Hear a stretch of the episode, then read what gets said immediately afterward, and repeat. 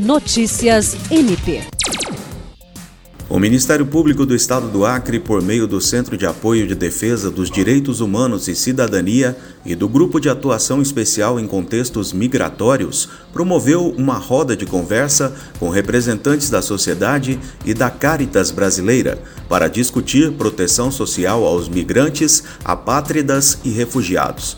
Pelo MPAC também estiveram presentes servidores do Centro de Atendimento à Vítima CAVE e Núcleo de Apoio e Atendimento Psicossocial Natera.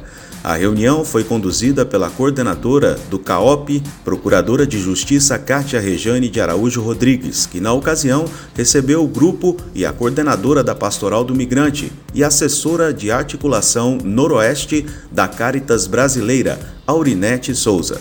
A roda de conversa faz parte da 37ª Semana dos Imigrantes.